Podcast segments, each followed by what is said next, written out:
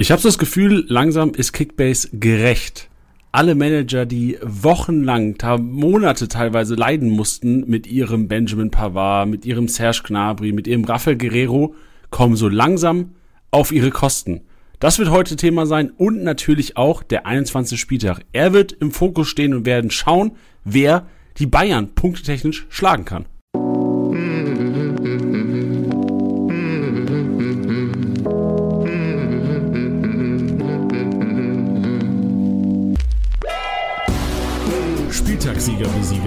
Der Kickbase Podcast. Mit deinen Hosts Titti und Janni. Powered by Tipico Sportwetten. Liebe Hörer, liebe Hörerinnen, schön, dass ihr dabei seid. Das ist Spieltagssieger Besieger, der Kickbase Podcast nach dem 20. Spieltag, vor dem 21. Spieltag und mit euren Hosts Titti und Janni. An meiner Seite Titti, ich bin Janni. Rein da! Hallo. Na, wie ist es so? Wie ist es nach dem Kickbase-Wochenende? Ach du, gemischte Gefühle auf jeden Fall. In manchen Ligen lief es ganz gut, in manchen durchwachsen. Aber es ist zumindest mal ein Upgrade, weil es lief jetzt nicht vollkommen Banane wie die letzten Wochen sonst. Ab wann läuft es denn bei dir gut? Also wie viel ist es eine Punktzahl dann, die du erreichen musst oder einfach so deine Erwartungen wurden erfüllt? Also in einer sehr kompetitiven Liga bin ich Dritter geworden mit über 1000 Punkten. Damit bin ich zufrieden. Geht's ja auch immer so. Bei mir ist immer so, dass ich mir denke, so wenn ich 1000 Punkte, das ist ein guter Spieltag. So egal in welcher ja. Liga, ob erste oder zweite, gefühlt zweite noch mehr, also ist 1000 noch mehr wert als in der ersten gefühlt. Aber für mich ist 1000 so, dass also vierstellig muss sein, dann bin ich zufrieden. Ist bei dir auch so? Auf jeden Fall. Sehe ich ganz genauso. Und vor allem, ähm, muss dazu sagen, vielleicht haben es viele oder ein paar von euch äh, letzte Woche mitbekommen, ähm, mich hat die Erkältung erwischt. Vielleicht hört man es heute auch noch ein bisschen, wenn ich mich mal räuspern muss oder ähnliches. Nehmt's mir nicht übel. Ich werde mich versuchen, auf jeden Fall stumm zu stellen, wenn das der Fall sein sollte. Aber ähm, ja, habe dann auch so ein bisschen den Anstoß verpennt, wortwörtlich, am Freitagabend. Und habe dann Janko statt Lacroix aufgestellt. Und da habe ich dann dicke Minuspunkte gekriegt, minus 62 60 und die von Lacroix, die 67 habe ich nicht bekommen. Das wären dann nochmal ganz gute äh, 120 Punkte gewesen, nochmal auf dem Konto oben drauf und dann ähm, hätten wir auch sogar über einen Spieltagssieg ähm, reden können. Aber das ist auch nicht schlimm, da weine ich auch nicht hinterher. In der Liga bin ich äh, Schlusslicht inzwischen, deswegen da sich jetzt langsam wieder äh, ranzufighten, das ist, das ist mein Ziel und das macht dann Spaß und ja, alles, was da so in die, in die in die Riege kommt, ist dann einfach geil. Ja, aber voranfighten Bench, der noch in seinem Urlaub ist, ich glaube am Donnerstag ist er, kommt er endlich wieder zurück, unser Kollege. Wird dann auch Urlaub ist auch Ansichtssache. genau, richtig, der muss lernen, ne? Der irgendwelche, ja. irgendwelche Prüfungen, ne? Aber ähm, er, apropos Aufholjagd, so Bench, der holt richtig auf in der Office-Liga bei uns. Er ist inzwischen Zweiter, der hat sich richtig oh, rangemausert. Wow. Hat den Spieltag gewonnen mit 1373 Punkte, mit einem Skiri mit 335 Punkte, Chris Führig 166, Niklas Süde 150er ohne Torbeteiligung. Der hat schon ordentlich gepunktet, obwohl Bench, weil äh, für mich war Bench immer, der hat drei Wolfsburger im Team. Der hat Maxi Arnold, äh, Rite Barke und Jonas Wind. Und trotz drei Wolfsburgern, die enorm enttäuscht haben am Freitag, wo ich am Freitag, Freitag gesagt hätte, Bench wird keine Gefahr sein an diesem Spieltag, hat er es mit einem Skiri und einem Führig einfach geholt und einem Kobel, der auch mit 188 Punkten ja, ja sich langsam zum Kickbase-Goat, der Keeper, mausert. Ja, ja, der, der ist Wahnsinn. Aber finde ich auch mal schön zu sehen, dass du hier auch mal einen Bench hervorhebst. Gibt, gibt's jetzt auch nicht so oft, weil da ja, ich, weißt, ja. da, der Konkurrenzkampf ist ja durch das Mikro auf jeden Fall zu hören. Ja, das ist richtig. Es ist auch wahrscheinlich so, wenn du so einen gesunden Konferenzkampf hast und dann jemand wirklich zwei Wochen im Urlaub ist und du gar keinen Shit geben kannst, dann misst du den irgendwann. Und dann fängst du schon an, irgendwie den zu mögen. Ganz schlimm. Mit Zeit, dass Bench wiederkommt. Ja. Oh Mann. Ja, durchaus. Das sowieso. Ja.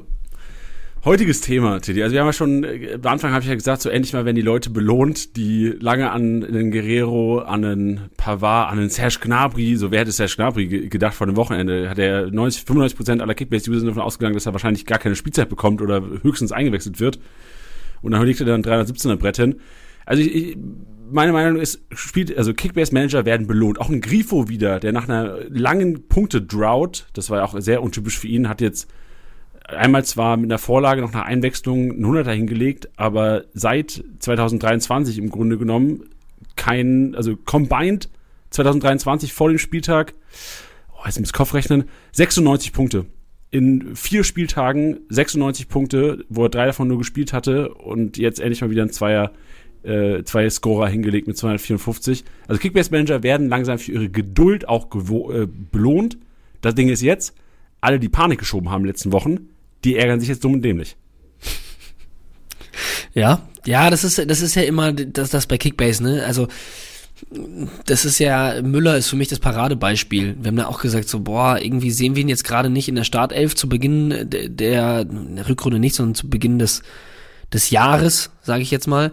Ähm, und, und, und, und da ist es auch so gewesen, so, ja, okay, er will jetzt vielleicht jetzt gerade nicht die größte Rolle spielen, aber ihr müsst aufpassen, Müller steht immer mal wieder in der Startelf. Der ist nicht wegzudenken und so oft hat man ihn abgeschrieben, passt auf. Und dass er jetzt dann wieder drei Spiele in Folge in der Startelf stand und jetzt auch am Wochenende richtig geil gespielt hat, ähm, zeigt er auch mal wieder, ja, dass man da auch mal die Füße stillhalten muss. Ich verstehe das, dass man dann so, dann so Bock hat, dann geht's wieder los und dann will man viel machen und dann will man viel ändern und dann will man, ja, Maximales erreichen und dann wird man manchmal hibbelig, aber ja, es ich, ich, ich, Grifo ist für mich genauso das Beispiel, also für mich persönlich. Ich hatte es ja immer gesagt, so, das sind Spieler, für den, den würde ich vor der Saison niemals overpayen. Und jetzt ist der 40 Millionen wert und ist da, äh, ja, jeder Cent da ist gerechtfertigt. Also brauchen wir nicht drüber reden.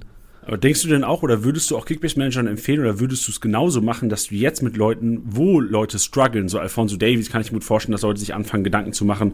Es gibt bei Dortmund auch einige Kandidaten, so Moda Hut, Marco Reus, werden sich auch nach dem Wochenende einige wahrscheinlich denken, boah, der punktet so schlecht bei einem zu Null, der hat 46 Punkte gemacht, bei einem zu Null mit Spiel gewonnen und äh, 60 Minuten gespielt.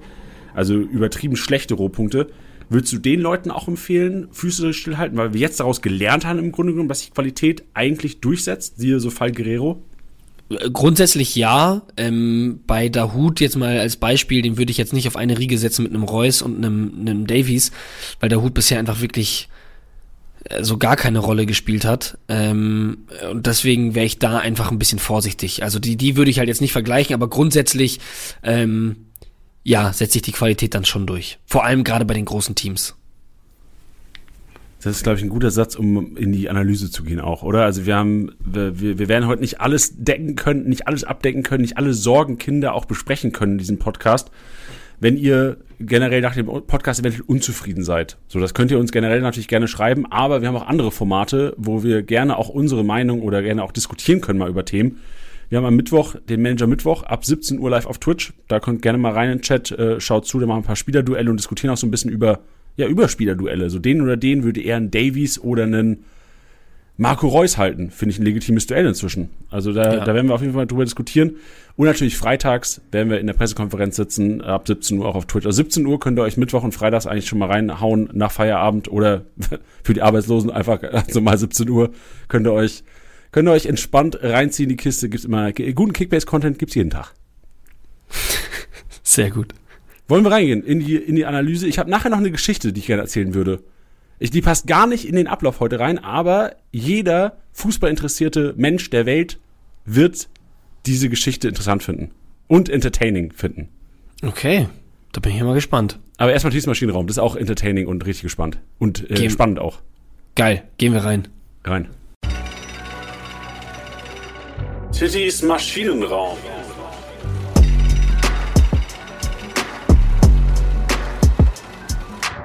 Yes, yes, yes. Willkommen im Maschinenraum, die emotionale Aufarbeitung des Spieltags. Und es gibt ja immer so schöne Themen, natürlich auf dem Platz, aber auch neben dem Platz.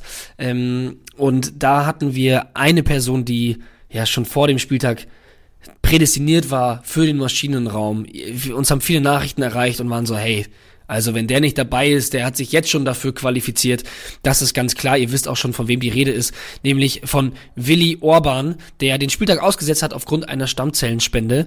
Ähm, da auch nochmal der Hinweis, registriert euch bei der DKMS. Das ist super easy. Ihr könnt das ähm, ganz einfach von zu Hause aus machen. Ich habe das selber auch gemacht. Sagt das auch euren Freunden. Es ist wirklich so, so, so, so einfach. Und der Eingriff selber ist inzwischen auch wirklich ähm, so easy, dass wenn ihr da Leben retten könnt, ähm, ja, ich glaube, so, so einfach war es noch nie. Deswegen macht das auf jeden Fall. Willi Orban hat's gemacht und ähm, konnte hoffentlich, hoffentlich einer Person da, ja, enorm helfen, enorm helfen, ähm, vielleicht wieder mal ein, ein normales Leben zu führen. Deswegen garantiert Platz eins im Maschinenraum. Ey, darf ich da eine persönliche, ähm, eine persönliche Story mit einbauen? Ja, selbstverständlich.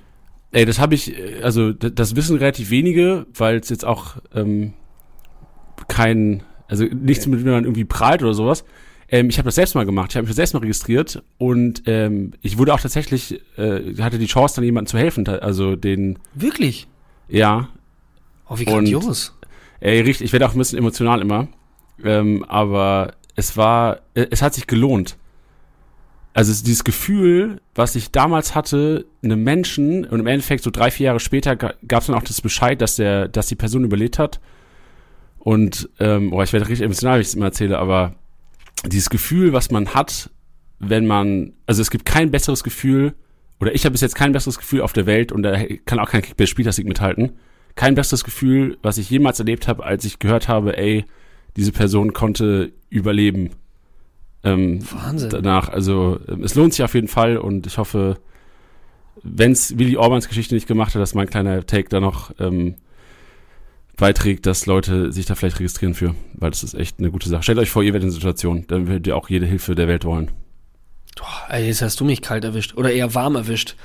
Huh, also ähm, Wahnsinn, ich wusste das auch nicht. Ähm, ganz großen Respekt und äh, das ist die, die mitunter beste Werbung, die man dafür machen kann. Also ihr habt gerade die Geschichte gehört. Ähm, ja, es ist, es ist, es ist so einfach, so easy. Es gibt, es gibt kein Gegenargument, ähm, außer natürlich ein gesundheitliches, wenn ihr das habt. Also alle, die die Möglichkeit haben, macht das bitte auf jeden Fall. Ja, und genau, das kann ich auch noch sagen. Nach dem Eingriff, ähm, dir geht's zwar ein, zwei Tage nicht so gut, aber also du innerhalb von einer Woche bist du, oder nach, innerhalb von zwei Wochen bist du der Alte, je nachdem welchen Eingriff du hast natürlich. Aber ähm, dass dir zwei Wochen nicht so gut geht für einen, dass der andere den vielleicht noch 50, 60 Jahre gut geht, ähm, das ist schon ein guter Tausch, glaube ich. Ja, sehe ich auch so. Hui. Gut, jetzt weiter mit Kickbase. Ja. Sorry für den Einwurf, aber ich, Nein, ich dachte, jetzt, warum denn jetzt ist vielleicht der richtige ist eine- Zeitpunkt, das mal irgendwie einzubringen. Das ist eine Hammergeschichte. Also wirklich. Ähm, ja, mega. Saugeil. Ähm, weiter geht's mit ähm, einer Sache, die auch nicht, ich fand es eine nette Geste, war äh, Grifo, der nach seinem Elfmeter ähm, das Trikot von Kollegen äh, Schree hochgehalten hat. Ähm, Sehe ich immer sehr, sehr gerne, weil das ist, ja, tut der Person total gut. Ähm, das, das, das zeigt auch, dass es ein intaktes Mannschaftsgefüge gibt.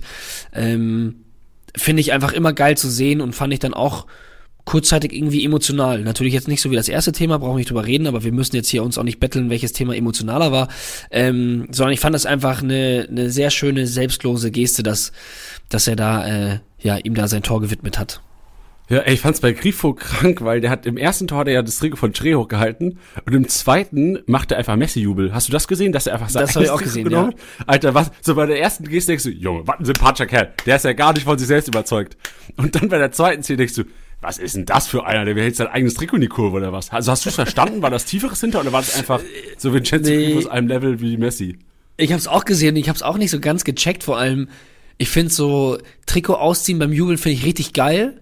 Ähm, bei uns in der Hobbyliga kriegt man dafür auch nicht gelb mit der Begründung Emotionen gehören zum Fußball und das wollen wir sehen so ungefähr.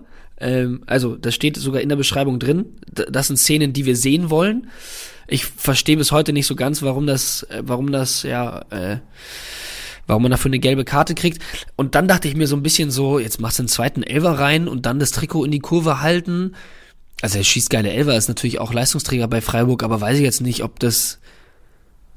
Also da kommen wir gleich zu. Es, es, es, es gab andere Tore am Wochenende, wo ich gesagt hätte, yo, da hätte ich mein Trikot sofort ausgezogen und da kannst du das auch machen. Alter, ich weiß nicht, ob Martin Dardai noch kommt, aber wenn Martin Dardai, also der hätte, ich hätte ihm als Schiri keine gelben Karten gegeben, hätte er es ausgezogen. Es sollte ab einer gewissen Vor allem am Geburtstag auch noch, ne? Genau, Alter. Was für, also, hat jemand, also stell dir vor, der hätte noch DKMS jemand geholfen gestern, einfach gleichzeitig am selben Tag, besser Tag, den jemand, ein Mensch auf Erden erleben kann, einfach. Einfach Leben durchgespielt. Ja, genau, an einem Tag, Martin Dardai. Und Family Ja. im Stadion auch. Ja, da ist sowas krasses. Äh, gefühlt äh, Family auch auf, äh, auf den Bildern äh, im, im Fernsehen bei The Zone mehr zu sehen gewesen als äh, Markus Thuram. Ja. Ja, Das ist halt wirklich. Spiel. Ähm, ja, kommen wir, kommen wir äh, zu den zu den geilen Toren, ähm, weil das haben wir jetzt gerade kurz erwähnt. Und ich hatte das Tor von ähm, Fürich gesehen. Das hat mir ja schon den Schalter rausgehauen. das ja. Also, stark. das war, das war, das war ja schon eh schon der Wahnsinn. Ich habe schon geschrien und dachte mir, Alter, das ist das, das ist das Tor des Wochenendes, wie der den da reinknallt. Schon mega abgefeiert. Samstag 18:30 Union Berlin gegen RB Leipzig. Yannick Haberer mit diesem Volley. Ich bin nochmal ausgeflippt und dachte mir, Alter, wie krass kann man dieses, dieses Führigtor toppen? Und dann gestern im, im Halbschlaf, sage ich jetzt mal, im, im, im, im erkälteten Halbschlaf, äh, hat Martin Dardai da mir aber auch nochmal äh, einen ordentlichen Schub gegeben, dass ich da äh, mit meiner heiseren Stimme auf jeden Fall einmal geschrien habe, weil die Kiste, also ich glaube, Sport 1 in der Zusammenfassung hat das dann auch nochmal gesagt, ich habe es mir extra nochmal angeschaut, wie er meinte, das Ding ohne Annahme zu nehmen, so zu treffen, so zu platzieren und dann geht er auch noch über die Latte ins Tor rein. Geiler geht's nicht. Ja, also wirklich, diese Geschichte ist perfekt. Marto da der Geburtstag, dieses Tor, Hertha Heimsieg. Also, es ist sprachlos. Oh, also alle so alle Gladbach-Fans so- sind mega abgefuckt. Ja, sorry. Die- Nee, ich hatte dich unterbrochen. Auch diese kleine Nuance von diesem, dieses Knallen von der Latte, dieses Geräusch. Boah, wirklich, da geht mir einer ab. Ich kann es nicht anders sagen. Also die drei Tore an dem Wochenende, da geht mir richtig einer ab. Shit, Alter. Ich find's geil, dass du auch, also ich glaube, habe es auch, also du hast ja auch schon gesagt, so, du bist immer noch leicht angeschlagen, aber wie geil einfach dieses, diese Angeschlagenheit kurz weg war, einfach auch in ein paar Sätzen, weil einfach die Euphorie so über, übertönt hat, das Ganze. Ja, so hat Ja. sich dann auch angefühlt, als ich die Tore geguckt habe. Das war mal kurz Alle, vergessen. alle Schalter rausgehauen. Ich liebe das. Ja. Mein Wo- Wort des Podcasts bis jetzt, alle Schalter rausgehauen. Ich muss, ich muss auch noch ganz kurz jetzt am Ende, weil ich habe keine Topics mehr. Ähm, ich möchte noch ganz kurz was richtigstellen. Denn ich hatte äh, letzte Woche im Podcast erwähnt, dass Niklas Stark ähm, so geil zurückgekommen ist. Und da haben mich einige Nachrichten erreicht. Ich habe da auch schon drauf geantwortet gehabt. Ähm, und zwar ging es da primär um Niklas Schmidt von Werder Bremen. Ah, und ich hatte nämlich Problemen, ne? War Ganz genau. Und ich hatte Ja. da zuerst, hatte ich ähm, die Spruchbänder gesehen, so, äh, wir stehen hinter dir, Niklas und sowas. Ähm, und dann habe ich halt geschaut, welcher gemeint ist. Und dann habe ich immer nur den Kommentar gefunden von Niklas Stark, der zwar auch Niklas Schmidt erwähnt hatte, aber äh, in, dem- in dem Interview ging es halt hauptsächlich darum, dass er sagt so, hey, er hatte selber auch mal schwierige Phasen, gerade so Abstiegskampf und solche Geschichten. Ähm, und deswegen habe ich dann zu schnell drauf geschlossen, dass es dann eben auch an Niklas Stark gerichtet war, der zwar scheinbar auch keine gute Zeit durchgemacht hat, aber äh, vielen Dank dafür fürs Berichtigen, dass das ähm, vor allem Niklas Schmidt auch angesprochen hatte. Das wollte ich nur richtig Aufmer- beziehungsweise aufmerksame klarstellen. Hörer. Aufmerksame Hörer haben wir. Ja, das waren viele Werder-Fans und die haben, also ich fand das eh, ähm, wie gesagt, nee, nee, nee, gar nicht. Ähm, da, da, das war halt, ich, ich wollte mich da halt auch informieren und ich habe, wie gesagt, eigentlich hauptsächlich nur diese Geschichte von Niklas Stark gefunden ähm, und von Niklas Schmidt weniger, beziehungsweise fast gar nichts. Er hat jetzt im Nachhinein nochmal geschaut und wenn man da ein bisschen intensiver guckt, dann findet man noch was. Deswegen fand ich das auch so ein bisschen schade, dass das nicht so die Bühne bekommen hat, die es eigentlich bekommen sollte. Aber ja, jetzt halt dann nochmal im Maschinenraum. Geil, Maschinenraum voller Maschinen. Wir gehen über zu der weniger emotionalen Aufarbeitung des vergangenen 20. Spieltag. So ein bisschen Statistik snacken. Rein geht's. Die braucht's ja auch. Die braucht's ja auch. Die Snacks. Die Snacks. Geh mal rein. Statistik Snack. Powered by Goal.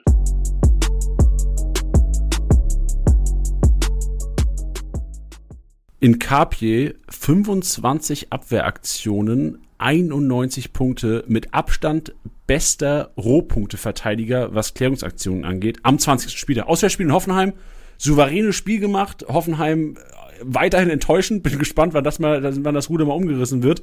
Hinten raus haben sie mir ein bisschen Hoffnung gegeben, Rohpunkte sahen auch ein bisschen besser aus, so gefühlt haben die besser roh gepunktet als die letzten vier Spiele zusammen.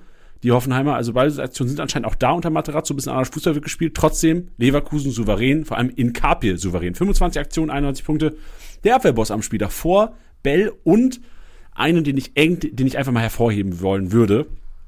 Und so ein bisschen Selbstbeweihräucherung, weil ich hab dran geglaubt. Ich wollte gerade sagen. Habe ich es nicht vor zwei, drei Wochen hier im Podcast mal gesagt? Ich, ich glaube, es war sogar letzte Woche.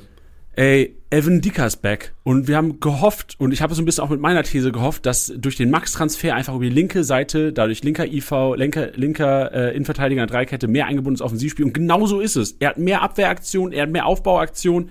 Er ist wieder ein relevanter äh, Innenverteidiger. Also für das Geld momentan fairer als in der Hinrunde. In der Hinrunde war er für mich ein 5 Millionen Verteidiger. Jetzt ist er fast ein 20 Millionen Verteidiger eigentlich. Ja, hab mich auch sehr gefreut, ihn in einer Statistik zu sehen, eben weil du das auch äh, so analysiert hast. Man muss natürlich jetzt auch ein bisschen vorsichtig sein, weil wir da jetzt erst äh, zwei Spiele mit Max gesehen haben, aber die, die Form oder die, ja, ähm, der Trend, das war das Wort, was ich gesucht habe. Der Trend ähm, sieht positiv aus. Ja. Evan Indika oder Lindström? Wir müssen wieder Spielermodelle, äh, Spielerduelle reinbauen, weil ich kann mir gut vorstellen, dass jetzt manche Manager draußen, die vielleicht einen Dicker nicht im Team haben, so einen Trade-Versuch starten könnten. Ja, also ich ich bleib bei Lindström, weil der für mich trotzdem immer noch die Torbeteiligung hat mit dem Kolumwani, der da vorne auch ähm, gut und gerne mal trifft. Die beiden im Zusammenspiel sind geil, deswegen hätte ich da mehr Bock drauf. Das ist immer auch so ein geiles Argument zu sagen, man hätte mehr Bock drauf. Wenn ich jetzt aber Erster wäre und meine konstanten geilen Punkte haben möchte, dann würde ich einen Dicker nehmen. Robin Knoche oder ein Dicker? Ein Dicker. Geil. Gut, fühle ich. Gehen wir weiter. Dribbelkönig. Bin befriedigt. Dribbelkönig gewinnt äh, Jude Bellingham mit neun erfolgreichen Dribblings. Und ich habe vorhin auch geguckt, 210 Punkte hat der gemacht, ohne Torbeteiligung. How? Also, how erklären wir euch gleich, weil der ist in mehreren Kategorien auf jeden Fall zu Hause. Aber wie gut ist Jude Bellingham? Ich glaube, das ist nicht der Podcast, wo wir darüber reden, so warum er so gut ist und was für ein krasser Wälzer der irgendwann wird. Aber wie geil auch für Kickbase einfach. Du musst dir gar keine Sorgen machen. Das ist so der, der, der Kimmich. Eigentlich ist das fast ein Kimmich. Also mir haut's bei, also jetzt hätte ich beinahe auch wieder den Schalter raus. Hau den Schalter raus, dass du doch Schalter hast überhaupt, Tilly. Nach der Aussage keinen mehr. Ähm, ich weiß, Beweihräucherung haben wir immer und es ist für euch keine, sind keine Insights, wenn wir sagen, wie gut Jude Bellingham ist. Aber für mich ist der wirklich, also von diesen Youngsters, die es da gibt, ich meine, da gibt's ja noch Petri, Gavi, ähm, klar, Musiala muss man auch noch mit reinschmeißen. Natürlich ist es da vor allem spannend, weil alle ähnliche Positionen spielen. Ähm, ich würde da sogar den, den viel diskutierten Kammerwinger von Real Madrid reinschmeißen. Chouameni würde ich auch noch mit reinschmeißen. Also der, der ist für mich so klar über allen. Also ich finde, also Musiala ist auch der absolute Wahnsinn, brauchen wir auch nicht drüber reden. Aber Bellingham auch heute bei der Youngster Performance, die wir wieder gepostet haben, da wieder zu sehen, ey, der ist immer noch 19 Jahre alt, ist bei der WM aufgelaufen als Kapitän für die englische Nationalmannschaft, läuft teilweise als Kapitän auf bei, bei Borussia Dortmund, zerpflückt er alles und jeden, hat dann in der letzten Saison schon gegen City so krasse Spiele gemacht, das geht mir nicht in den Kopf rein. Also wenn der auch nur noch mal 10% besser wird, dann ist der schon eine absolute Weltklasse. Und wenn, ich bin so gespannt, wo der im Sommer hingeht, das ist eigentlich auch egal, wo der hingeht, weil ähm, ich glaube, der wird, der wird äh, Weltfußball mitunter dominieren die nächsten Jahre. Ja, ich muss auf jeden Fall noch. Nee, wir haben ihn schon live gesehen, Teddy. Wir haben ihn, ich habe ihn einmal, glaube ich, live spielen sehen. Das wollte ich, sonst hätte ich doch gesagt, ich will unbedingt noch mal ein Spiel von ihm sehen, bevor es der Bundesliga weggeht, aber wir waren ja, ja bei Dortmund Bayern. Ja. Egal, nochmal. Ja, also, nee, mir geht's einfach nur darum, dass dass immer, man muss immer feuchtig sein, weil natürlich auch viel medialer Hype ist und ich jetzt auch nicht jedes einzelne Barcelona-Spiel schaue, ähm, was es da draußen gibt. Aber ähm, das ist für mich alles keine Diskussion. Der ist, okay. der ist zu gut. gut, gut. Auf Platz zwei des Dribbelkönigs Florian Wirtz. Wollen wir da auch eine Diskussion anfangen? Und äh, Lindström auf Platz drei. Beide siebenmal ausgedribbelt, 35 Punkte. Bei Lindström sind das nur die einzigen Punkte, die er gefühlt gemacht hat. Also generell ja. Frankfurt der leicht untergegangen in Köln. Lindström da sieht man immer, ich habe jetzt nur die Highlights leider von dem Spiel gesehen, aber man sieht immer, auch in Extended Highlights, dass er gefühlt, also Kolomani macht das auch, aber halt, weil er einfach von der Positionierung auf dem Spielfeld nicht diese, in diese 1 zu 1 Situation so arg kommt, Lindström sucht das 1 gegen 1. Und das finde ich extrem geil. Das gibt mir so ein bisschen Little Musiala-Vibes bei Frankfurt. Ja. Und ich bin gespannt, wie das gegen ähm, Frankfurt spielt gegen Bremen.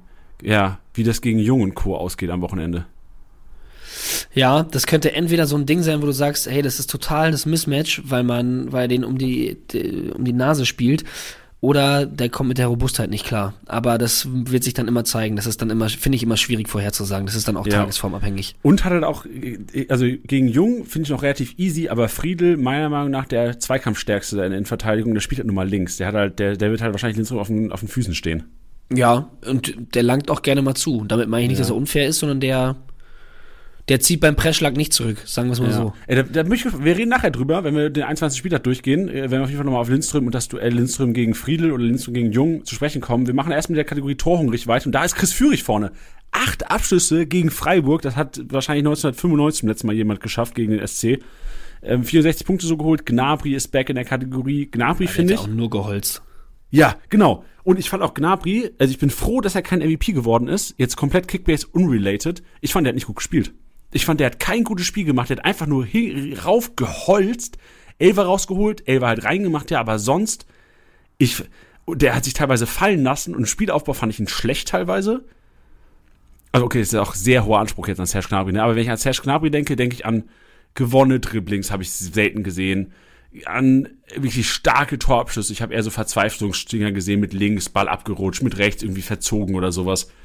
Also mit mir hat er, obwohl er so gepunktet hat, was geil ist für seinen Manager, mir hat es nicht getaugt. Ich würde nicht sagen, oder ich sage, ich würde nicht sagen, ich sage, Gnabry ist nicht back. Gnabrys Form ist nicht zurück, meiner Meinung nach. Ja, ist halt immer so ein bisschen die Frage, gerade bei so einer offensiven Aufstellung, wie es die Bayern jetzt am Wochenende gespielt haben, ist auch immer so die Frage, was ist denn seine Aufgabe, ne? Also, was du ja jetzt auch meintest, so was so Dribblings angehst, da hast du halt ähm, einen Sané auf dem Platz, einen Musiala auf dem Platz, ich würde sogar einen Cancelo auch noch mit reinschmeißen, die alle auch diese Möglichkeiten haben und gleichzeitig hast du bei Bayern oft ja auch bessere Optionen als das Dribbling. Weißt du, was ich meine? Also die haben so ein super Stellungsspiel, da bieten sich so viele Le Leute an, das, also die Bewegung ohne Ball ist da ja mitunter die beste der Liga. So, wie oft musst du halt auch in den Dribbling reingehen? Weißt du, was ich meine? Ähm, Und ich sehe da halt einen Sané und einen Musiala und einen Cancelo auch sogar stärker als einen Gnabry, weil Gnabry ist schnell und macht die, macht die richtigen Entscheidungen, aber ich würde ihn jetzt eigentlich so als so einen richtigen Dribbler würde ich ihn sogar gar nicht bezeichnen. Ähm, deswegen glaube ich, hat er seinen Job, sage ich jetzt mal, gut gemacht. Ähm, und ich glaube auch, dass wenn, wenn gerade so, was ich gerade meinte, so offensiv gespielt wird, glaube ich nicht, dass der, dass das dann so seine Aufgabe sein wird. Ja, das stimmt. Ich habe halt, also ich habe gesehen, das sehen wir später auch in den Rohpunkten, dass Gnabry halt so ein bisschen versucht hat, auch teilweise das Aus Aufbauspiel zu übernehmen, so ein bisschen die Kimmich-Punkte abzusahen. Und ich dachte am Anfang der Konferenz, ah ja, Gnabry lässt sich immer wieder fallen, boah, Digga, der wird so krank Rohpunkten. Hat dann auch krank roh gepunktet, so ein bisschen, weil er halt einfach diese, die Kimmich-Pässe gemacht hat, wo jetzt keine große Gefahr drin ist. Aber seinen eigentlichen Job, so was er eigentlich gemacht hat, fand ich, hat er nicht gut gemacht. Deswegen, also, ich würde mich jetzt nicht von den Kickbase-Punkten blenden lassen als Kickbase-Manager, wäre aber trotzdem so geil drauf als Kickbase-Manager, dass ich die Punkte gemacht habe und eigentlich ein geiler Fakt, dass Gnabry nicht zur Top 11 gehört, weil die Top 11 wird wahrscheinlich dann gegen, äh, gegen PSG auflaufen. Und äh, in der Bundesliga kann, mich gut, kann ich mir gut vorstellen, dass ein Gnabry auf einmal wieder in der Startelf steht.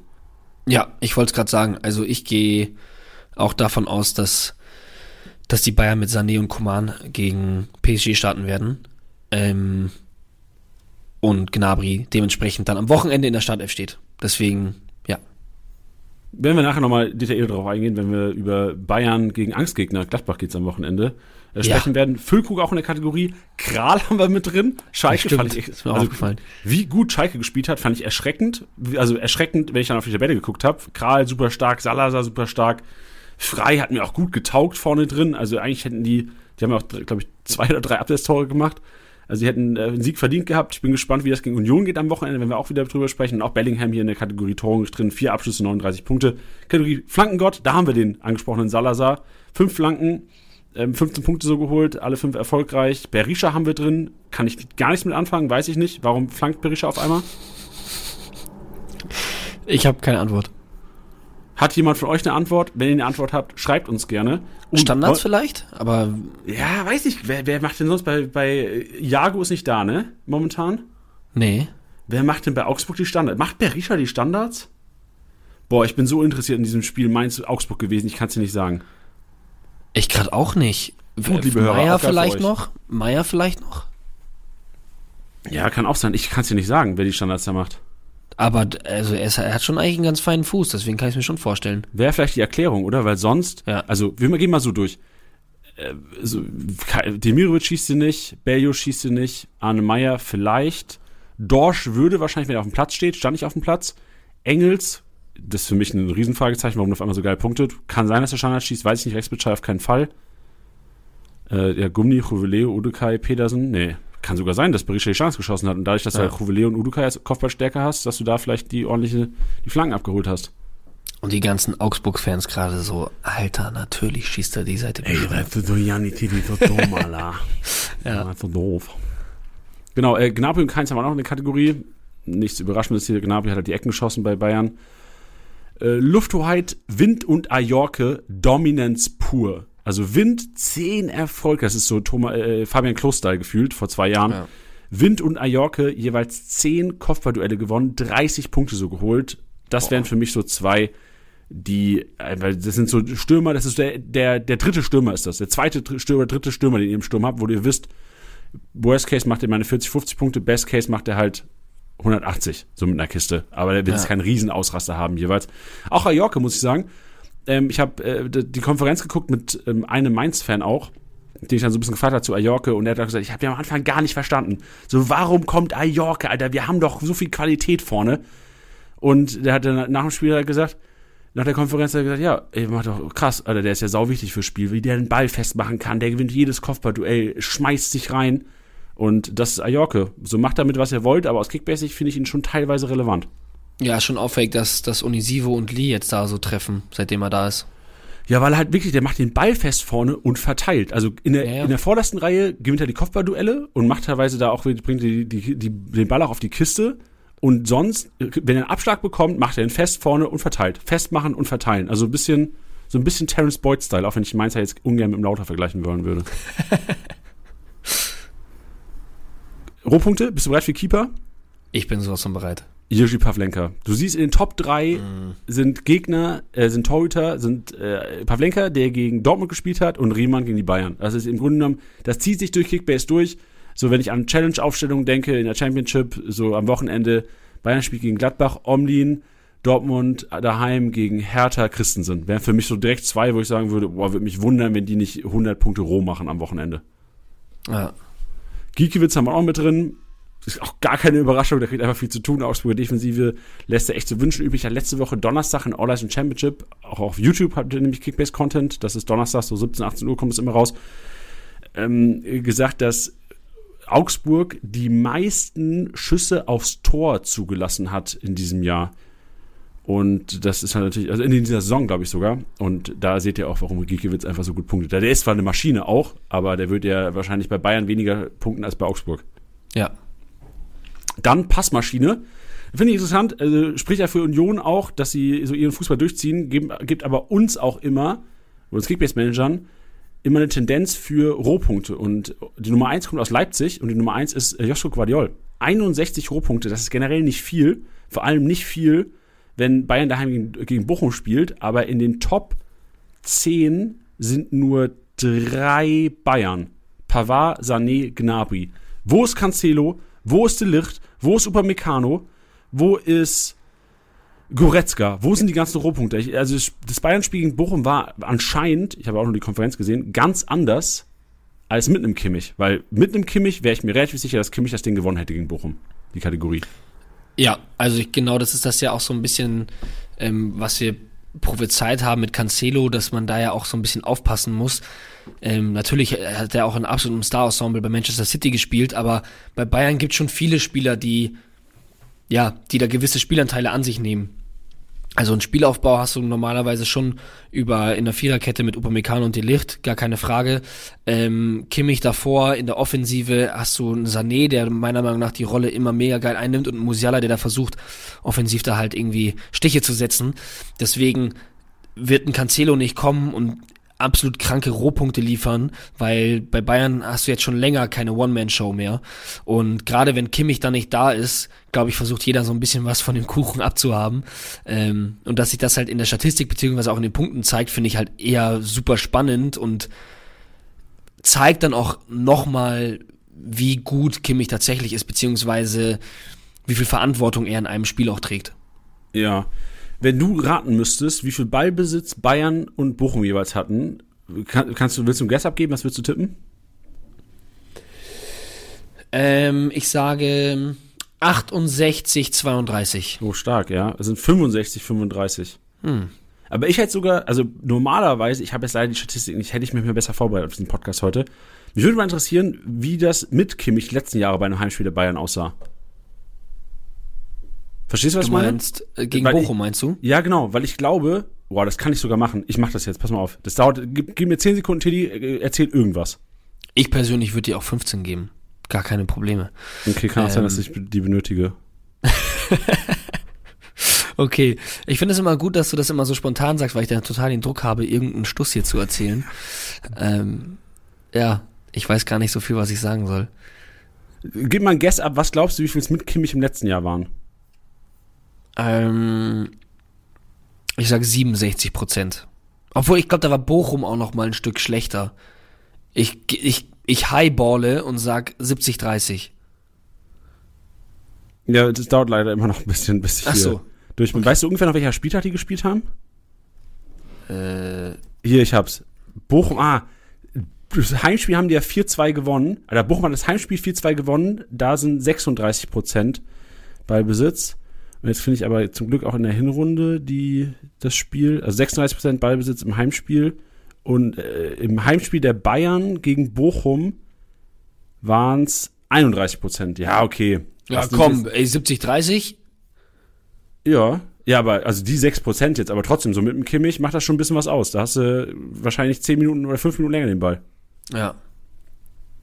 Ja, klar, also das, das meine ich halt immer. Das ist immer so, ich, ich verstehe, dass, dass, dass Kimmich nicht der, der nicht immer der auffälligste Spieler ist, aber diese Statistiken zeigen allein schon, was, also was der für Aufgaben hat. Äh, das ist, das ist, das ist krass. Also ich, ich will das manchmal selber gar nicht so einsehen, aber der ist schon echt eine Macht. Ja, eine Macht ist auch, um jetzt mal wieder Überleitung zu bekommen, zum, ähm, zur Passmaschine, also zu den Rohpunkten. Der eigentliche Feldspieler, Riemann ist auch wieder drin. Mit 52 Punkten, wir hatten ihn letzte Woche auch schon drin, enormer, enormes Biest. Also selbst gegen die Bayern gewinnt Philipp Hofmann vorne die Dinger und Riemann verteilt sie. Also weiterhin wahrscheinlich so einer der besten Goalies, die irgendwie noch haben könnten in der kompletten, in der kompletten Ja. Liga. Grifo haben wir drin, Sané, ich lese die Namen mal so vor. Schlager finde ich interessant, also Schlager und Guardiol, die, die bei Leipzig auf jeden Fall die meisten Rohpunkte über den Bereich geholt haben. Und auf der 10 Max. Und da haben wir die Bestätigung, Indika, Max, das ist die offensivere Seite, das ist die Seite, wo mehr Ballbesitzaktionen passieren. Momentan bei den Frankfurtern Tendenz der letzten drei, vier Spiele jetzt, oder seit drei Spielen ist, glaube ich, Max da, ne, mit DFB-Pokal. Also das ist, das ist auf jeden Fall auffällig und sollte uns allen Kickba uns Kickbase-Managern eine kleine Lesson sein. Tuta, also Indika over Tuta, Max over Buta. Die Rhymes hören nicht auf, oder? Seit letzter Woche? Ich wollte ich wollt gerade sagen, jetzt geht schon wieder los hier. Letzte Kategorie, Kreativzentrum, da gewinnt das gegen Bellingham mit fünf Aktionen, 55 Punkte. Anton Stach haben wir drin, Barrero Martins, da sehen wir auch wieder Augsburg anfällig für Torabschlüsse. Augsburg diese Woche, am Wochenende, da werden wir auch gleich drüber sprechen, gegen Hoffenheim. Und da bin ich gespannt. Hoffenheim ist für mich so ein Team, ähm, auf das man gambeln kann. Du kannst auf Hoffenheim Wirklich? Offensive gambeln, oder? Boah. Weil ich sehe nur die Statistik. Ich sehe seit Wochen, dass Augsburg so viel auf die Kiste bekommt.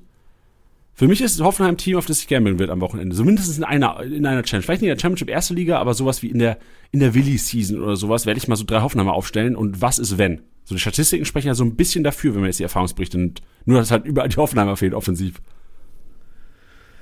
Ja,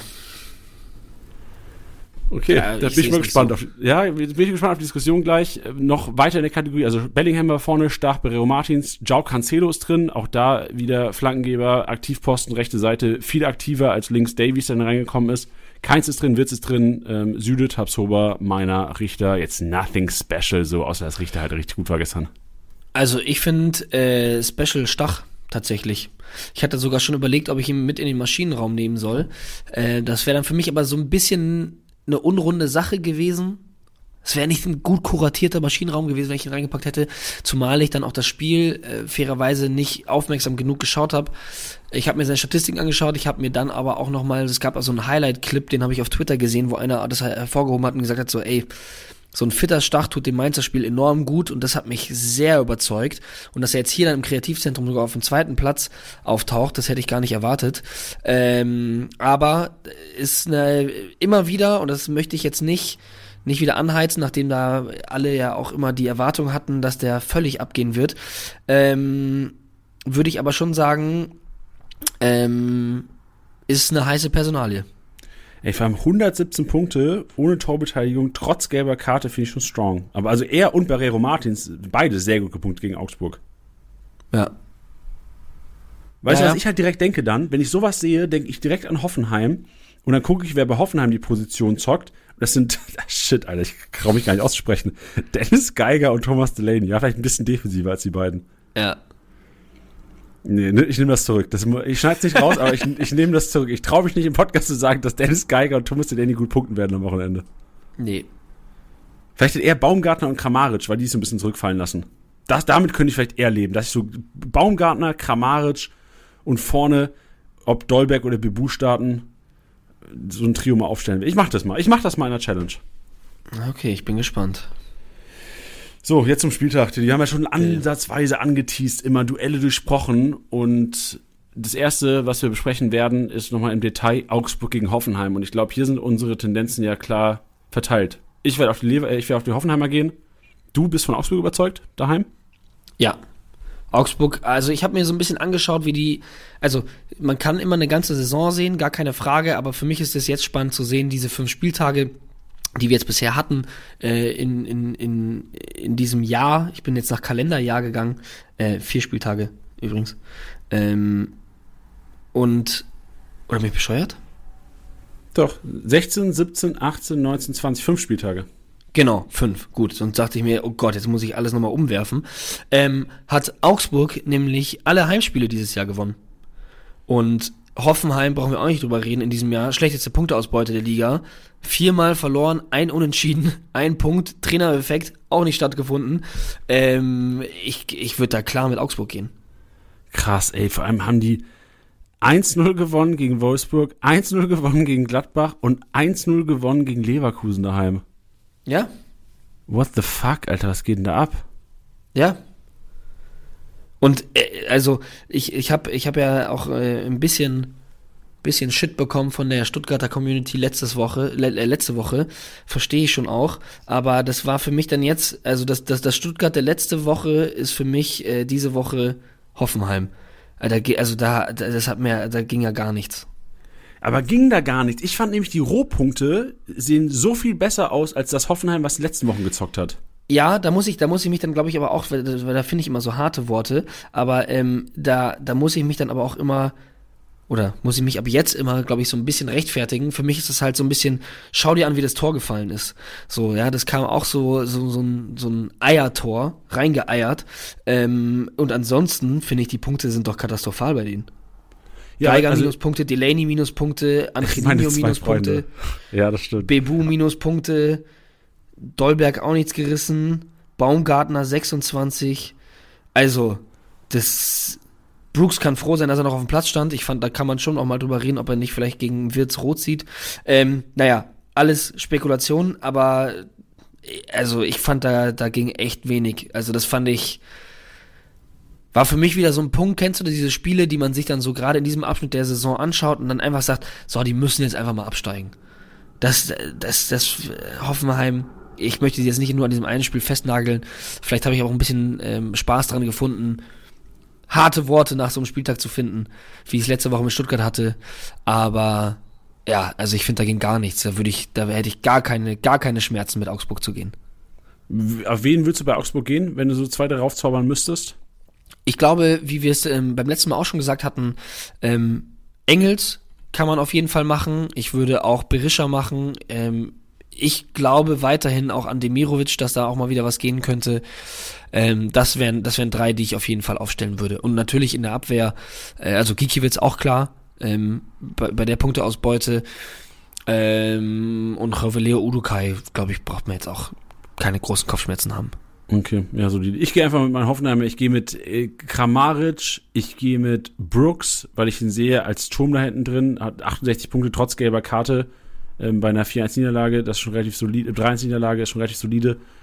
Und pff, ne, ich traue mich nicht mit Geiger und Delaney zu gehen, auch wenn es der Trend jetzt eigentlich geht. Ich gehe mit Baumgartner. Ich sag Kramaric, Baumgartner, gut- gute Rohpunkte gegen Augsburg. Okay. Müsste die machen, die machen Berero Martins und Anton Stach am Wochenende. Okay. Nächste Woche Ich, Recap. also ich bin skeptisch. Ich bin selbst auch sehr skeptisch, aber, Aber, weißt du, aber vielleicht, vielleicht, vielleicht, vielleicht will ich es auch nicht, weil das dann wieder so ein Ding wäre. Dann, dann knallen die die dann jetzt irgendwie, gewinnt Hoffenheim 3-0 und knallt da Augsburg aus dem Stadion raus und dann sitzen wir nächste Woche da und sagen auch wieder so, yo, was, was halten wir jetzt davon? Weißt du, ich habe das Gefühl, man wird immer auf Null wieder zurückgeworfen, weil man da irgendwie nicht so schlau draus wird. ja, nicht so schlau wurden Kickbase Manager auch, als die Line-Up rausgekommen ist.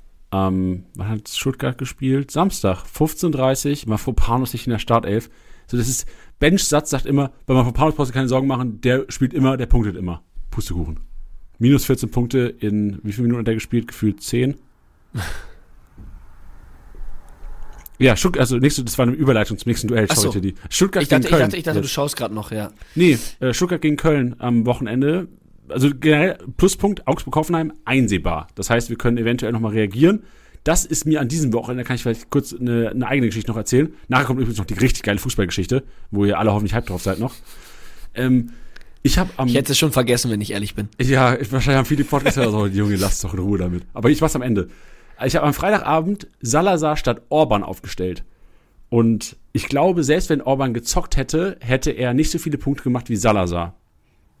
Okay. Und ich würde mich nochmal hier einsetzen dafür, für Freitagabends teilweise auf sichere Nummer zu gehen.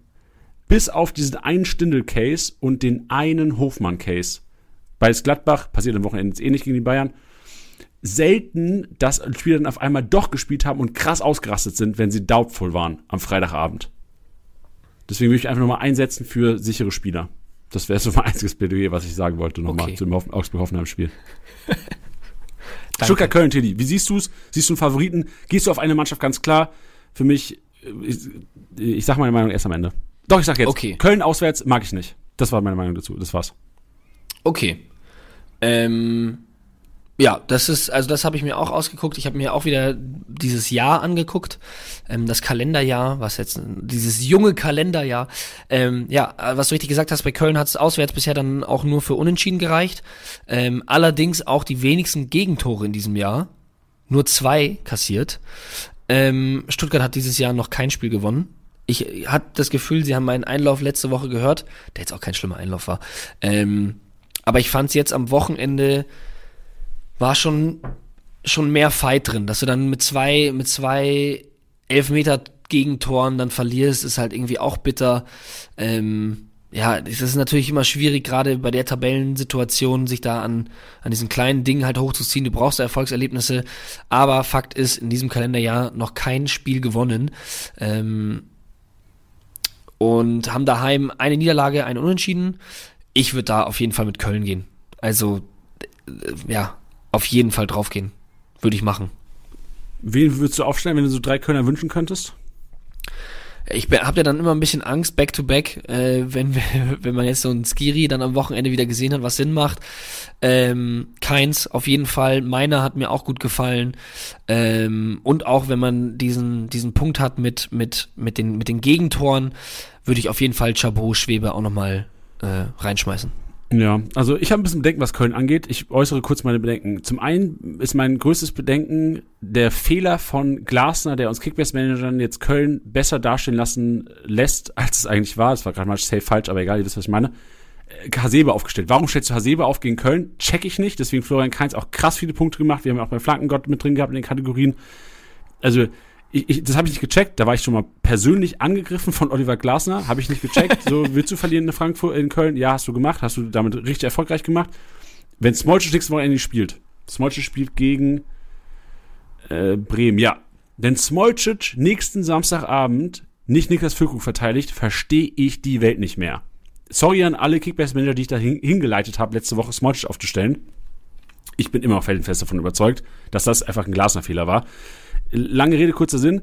Köln hat einfach aufgrund von Frankfurt Aufstellungsfehlern krass gepunktet. Dazu gehörten Keins. Skiri hat die Kisten gemacht, ja.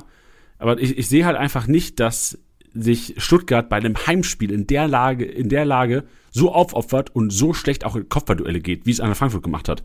Und dieses Kopfballspiel, was Köln, also was ein Hector, ein 111er Stück gegeben hat, ein Benno Schmitz hat auch wieder dreistellig. Das sind alles für mich Indizien, die aufgrund, mit aufgrund eines Hasebes irgendwie da hinten reingehen. Also klar, wenn, wenn der Sebe als zentraler IV da hinten drin steht und du irgendwie einen Dicker überspielen kannst, dann mache ich das doch. Ja. Ja, also ich, ich verstehe es auch. Ich meine, es ist ja auch, das ist so ein Podcast, da kann man jetzt eigentlich auch immer nur daneben greifen, weil wir jetzt ja, am, am, am Montag predikten, wie die Spiele am Wochenende ausgehen.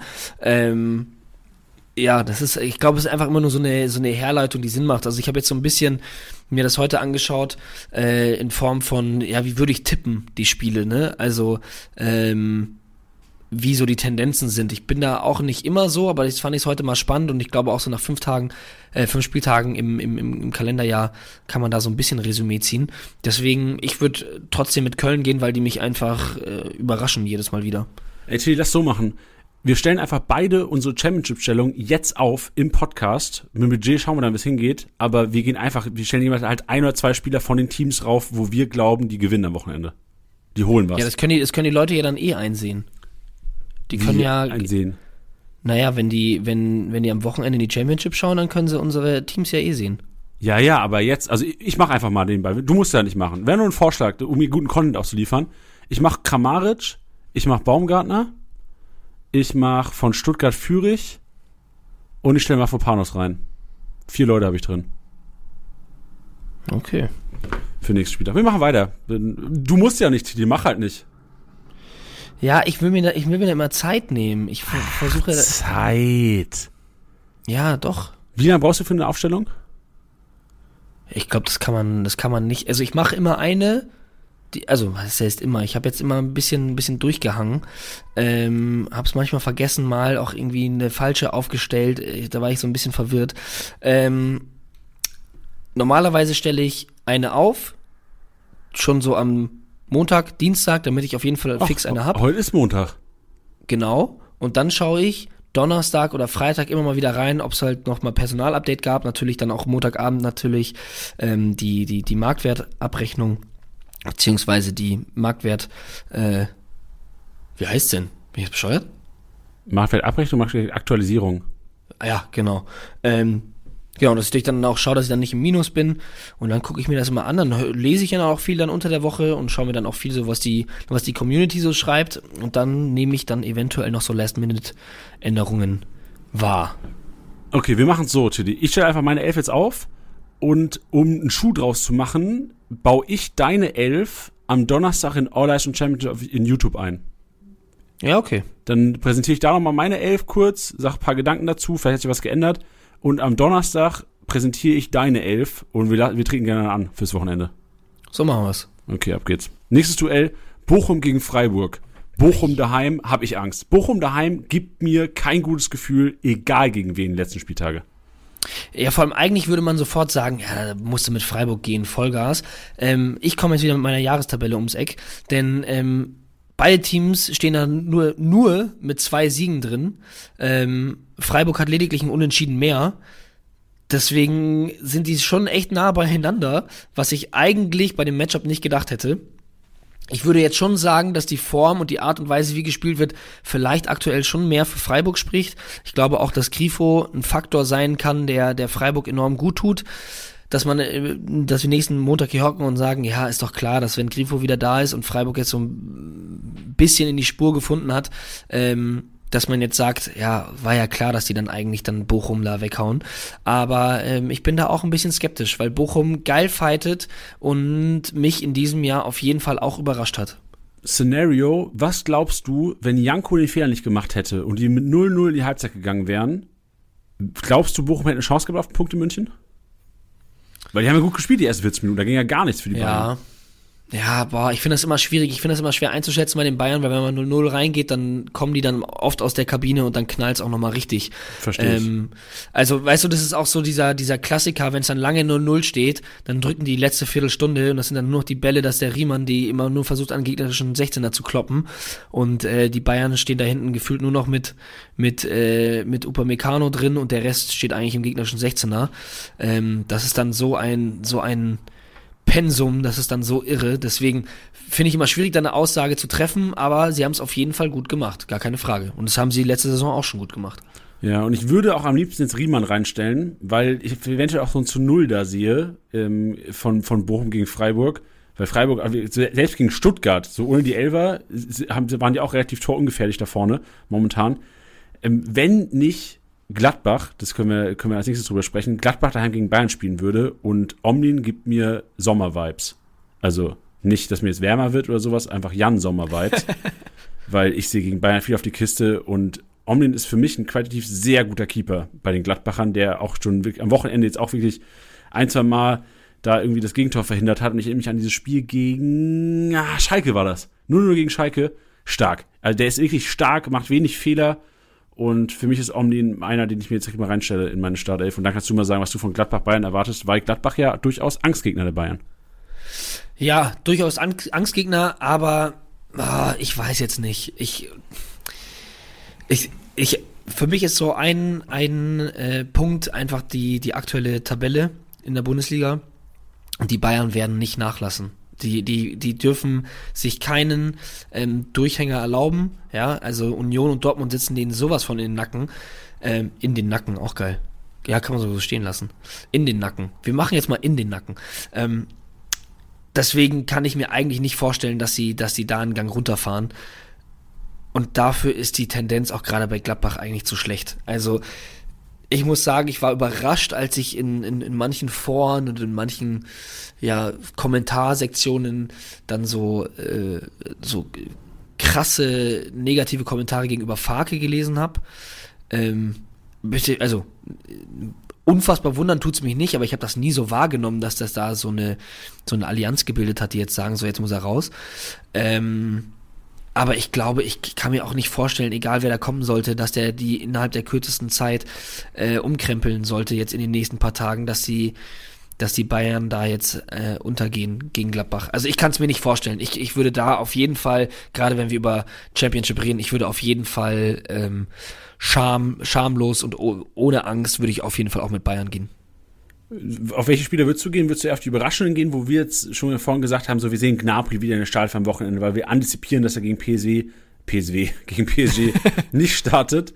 Ähm, Pavard vielleicht wieder, weil er auch vielleicht, wenn Viererkette gezockt wird, mit dem Cancelo rechts und Davies links nicht starten könnte. Siehst du solche Leute auch relevant für die Championship? Kann man ja nach dem Spiel eventuell korrigieren gegen, gegen Paris. Genau, also das, das würde ich auf jeden Fall einmal abwarten. Ähm, ich kann mir den Davies auch wieder in der Startelf gut vorstellen, ähm, den man dann auch gut und gerne mal aufstellen kann.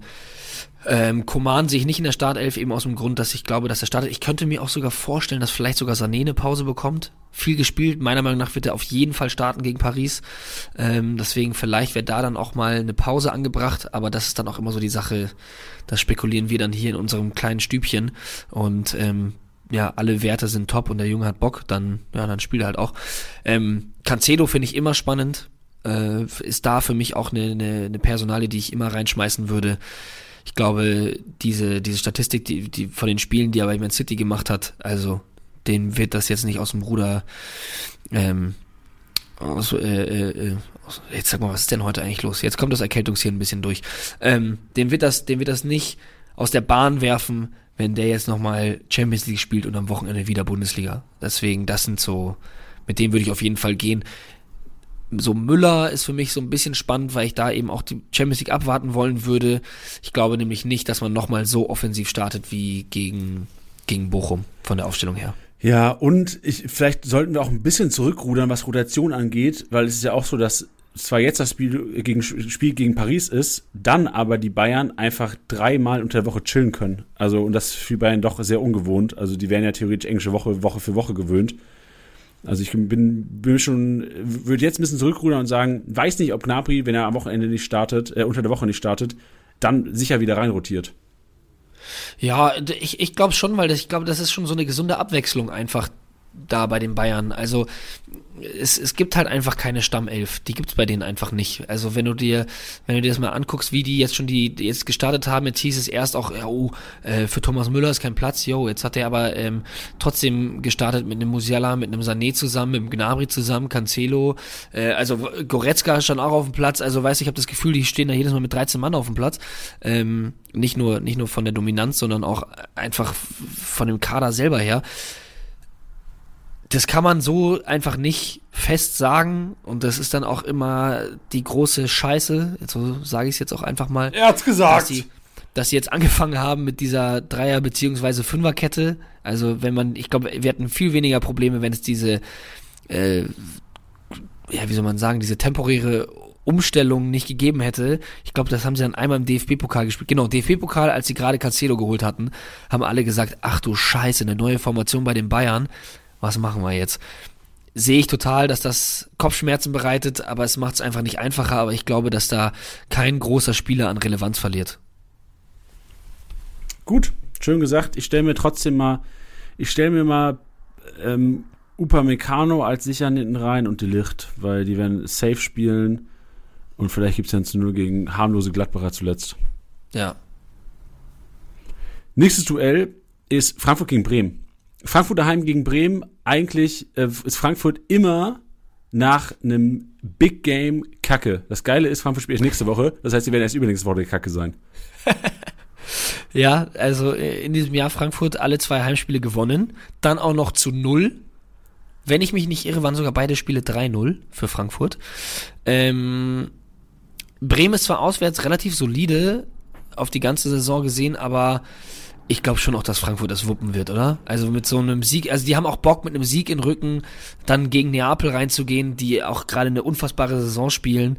Ähm, da musst du voll motiviert reingehen und das tust du nicht, wenn du gegen Bremen Larifari spielst oder irgendwelche Spieler schonst und dann mit einer Niederlage oder einem Unentschieden da reingehst. Deswegen glaube ich, haben die Bock, und ich glaube, dass das Frankfurt machen wird. Ja, also ich glaube auch Bremen wird sich zum Heimteam entwickeln, die Rückrunde. Frankfurt macht das. Frankfurt spielt gegen Neapel, Spiel seines Lebens und kriegt dann gegen Leipzig auf die Mütze. Ja. Wer sich nennt, nicht so Spieltage. Heißt aber auch aus Kickbase-Sicht, ich bastel mir vielleicht ein Kolumani in die Spitze, lässt Bremen viel zu. Die haben schon viel zugelassen gegen Dortmund, ne? die haben viel liegen lassen, die Dortmunder. 30 Millionen Kolumani in die Spitze. Alright. Union gegen Schalke. Und Tilly, da sind wir mal ruhig einfach. Da sind wir einfach mal ruhig, weil es gibt Leute, die sich deutlich besser im Profifußball auskennen als ich auf jeden Fall. Und ähm, die Person ist eigentlich bekannt dafür, sich einfach bei Union Berlin am besten auszukennen. Eigentlich ist die Person bekannt dafür, sich in der zweiten Liga am besten auszukennen. Ich rede von Tusche. Tusche haben wir gefragt, Tusche, jetzt Union unter der Woche gegen, ähm, gegen Ajax spielen die, ne? Euroleague. Kein einfaches Ding. Wie schätzt du aus Kickbase-Sicht das Wochenende ein und vor allem das Spiel gegen Schalke, was ja eigentlich so von der Erfahrung letzten Wochen und vor allem Monate Punkte Regen bedeutet? What's the deal? So, liebe Kickbase-Community, hier ist der Tusche. Ich hoffe, ihr hattet ein schönes Wochenende bei Kickbase. Meins war so, wow, durchwachsen. Also Bundesliga bei mir in der großen Gruppe ging gar nichts. Da war ich extrem schlecht, aber sowas passiert. Weiter geht's. Ähm, Union Berlin. Ganz, ganz schwer einzuschätzen in den nächsten Wochen, wer wann anfängt, weil englische Wochen dazu kommen, sprich internationale Union. Donnerstag in Amsterdam. Wie sie dann Sonntag spielen gegen Schalke, das weiß kein Mensch außer Urs Fischer. Von daher sehr, sehr schwer zu prognostizieren, wer dort anfängt und die Punkte mitnimmt. Deswegen wahrscheinlich ja, Unionsspieler wahrscheinlich irgendwie weglassen, wenn möglich. Weil, wie gesagt, da sind ganz, ganz große Fragezeichen. Und ähm, ansonsten in einer normalen Woche hätte ich euch mehr sagen können. Dann wären sie sicherlich auch äh, in der Lage, mehr Punkte zu holen als die Bayern. Aber in dieser englischen Woche, solange sie international spielen, schwer was zu sagen. Ich hoffe, ich kann euch damit helfen. Liebe Grüße, Herr Tusche. Bis denne. Boah, helfen bedingt vielleicht helfen, in dem Sinne, dass man jetzt aus Kickbase gar nicht so arg auf die Unioner geht, weil man Angst hat, dass die Unioner jeweils nicht spielen, weil rotiert wird. Ich verstehe das so. Du reist nach Amsterdam und du hast ja eh schon bei Union immer eine gesunde Rotation drin und auf einmal steht der Überraschungself auf dem Spiel und dein Spieler spielt nicht. Worst case gegen Schalke. Ja. Und Schalke fängt ja. auch an zu punkten auf einmal. Die spielen guten Fußball, so aus dem Nichts auf jeden Fall abwarten. Ähm, ich ich gehe mal wieder weg von meinem eigentlichen Bauchgefühl und äh, sage da halt auch so, hey, also Union zusammen mit Dortmund die einzigen Teams, die dieses Jahr alles gewonnen haben. Du musst gerade diesen Trend mitgehen, vor allem gegen den Letztplatzierten musst du mit draufgehen. Du hast es gerade richtig gesagt. Allerdings aufpassen, nicht, dass du gerade in der Championship oder sowas gibt es nichts ärgerlicheres, als wenn du jetzt sagen solltest, äh, weiß nicht, du stellst Trimmel und Gieselmann auf, ja, und beide spielen nicht, ja, dann bringen dir zwei Nuller auch gar nichts. Oder zumindest ein paar zusammengekratzte Punkte. Deswegen schau dir das Spiel auf jeden Fall an, was am Donnerstag passiert, wer spielt, wer wie viel spielt. Ähm, und dann würde ich einfach mal abschätzen, dass du sagst, okay, ich, ich, ich, wenn du der Meinung bist, dass der oder der Unioner spielt, wenn der auch dann in der Vergangenheit auch gute Punkte gemacht hatte. Wir haben ja auch schon gesagt, es gibt einfach auch ein paar Personalien, die zwar spielen, aber jetzt auch nicht die Punkte-Explosionen liefern, die nicht aufstellen, aber wenn du dir sicher bist, dann go for it, würde ich sagen. Also Tusche ja. sagt, tu's nicht, ich würde sagen, tu's. Gut, wir vertrauen mal da mehr. Ich würde bei Union auf jeden Fall äh, Len, jetzt safe spreche ich äh, äh, falsch aus. Lane Duni. Du weißt, wie ich meine? Ja, ich glaube, ich glaube Leduni, oder? Leduni? Ach, einfach nur Leduni. Ist ja langweilig. Ja. Hätte ich jetzt gesagt, ist auch also besser für mich auf jeden Fall. Dann machen wir Leduni und Juranovic, würde ich gerne mal hervorheben. Beides Neuzugänge gewesen und die haben mich beide tatsächlich überzeugt. Problem ist halt jetzt beide Rotationsgefahr und das wären für mich so zwei Kandidaten. Sollte einer davon oder beide, was ich mir eigentlich nicht vorstellen kann, weil für mich gehören die zur ersten Elf, nicht starten gegen Ajax, ähm, dann wären das für mich Kandidaten, die ich gegen Schalke aufstelle. Wahrscheinlich zusammen mit einem Haberer offensiv, weil ich kann mir gut vorstellen, dass Ballbesitz Union mal ähnlich wie über die 50% bekommt, seit langem gegen Schalke 04, weil die so ein bisschen ähnlichen Zerstörerfußball spielen. Und ja, wahrscheinlich wenn das so das Trio. Wenn Trimmel spielt, vielleicht auch ein Trimmel sogar, obwohl Schalke gar nicht so anfällig ist mehr durch die Luft wie früher, durch den Jens. Ja. Boah, ey, also das, das, das ist auch typisch Kickbase, ne? So die ganze Hinrunde managst du immer für das Team, was gegen Schalke spielt am Wochenende. Und jetzt fällt es einfach weg. Jetzt ist richtig backfeiern. So, einige Manager haben sicherlich komplett auf die Wolfsburger gesetzt am Freitagabend. Komplett gebackfeiert. So, Maxi Arnold hat euch direkt mal Spieler ver, ver, verkackt am Anfang.